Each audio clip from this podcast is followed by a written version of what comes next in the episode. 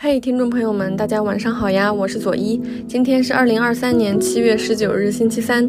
您正在收听的是《黑 book》读黑书，没想到吧系列第二集，也就是我们一千订阅纪念日的特别表演节目。今天我和两位好朋友君君大大和学妹将会各自朗诵一首诗，送给大家解暑。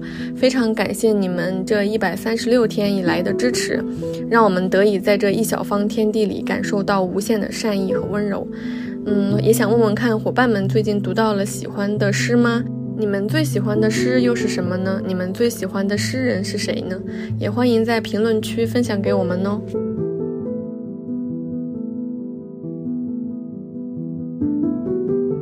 夏之陶艺，作者艾米丽·狄金森。不知不觉的，犹如忧伤，夏日竟然消失了，如此的难以觉察。简直不像是有意潜逃。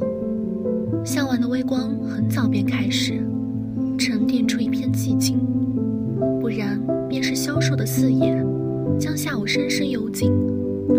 黄昏比往日来得更早，清晨的光彩已陌生，一种距离而恼人的风度，像急于离开的客人，就像如此，也不用翅膀，也不劳小舟相送，我们的夏日。轻易的逃去，没入了美的境中。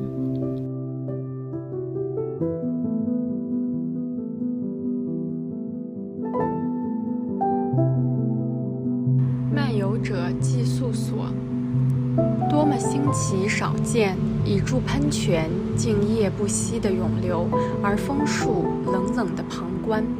月光似轻雾卸下山墙，云朵成群的在冷空中游荡。这一切常年不变，我们则一夜盘桓，第二天又动身远行，没有人把我们意念。或许若干年后，那喷泉会偶然入梦，大门、山墙依然是当年旧容，像家一样照人眼明，却只供人暂卸行囊。陌生的屋顶为陌生的人，他甚至不知身在何乡。多么新奇少见！一柱喷泉，静夜不息的涌流，而枫树冷冷的旁观。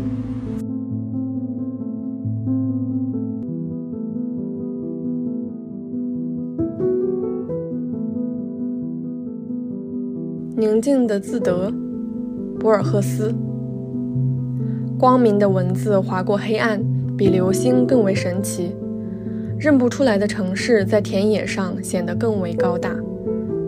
我确信自己生死有命，瞅着那些野心勃勃的人，试着对他们有所了解。他们的白天像空中玄武的套索那么贪婪，他们的夜晚是刀剑愤怒的间隙，随时准备攻击。他们只谈人性，我的人性在于感到我们都是同一贫乏的声音。他们只谈祖国，我的祖国是吉他的搏动，几帧照片和一把旧剑。傍晚时，柳树林清晰的祈祷。时间将我消耗，我比自己的影子更寂静，穿过纷纷扰扰的贪婪。他们是必不可少的、唯一的明天的骄子。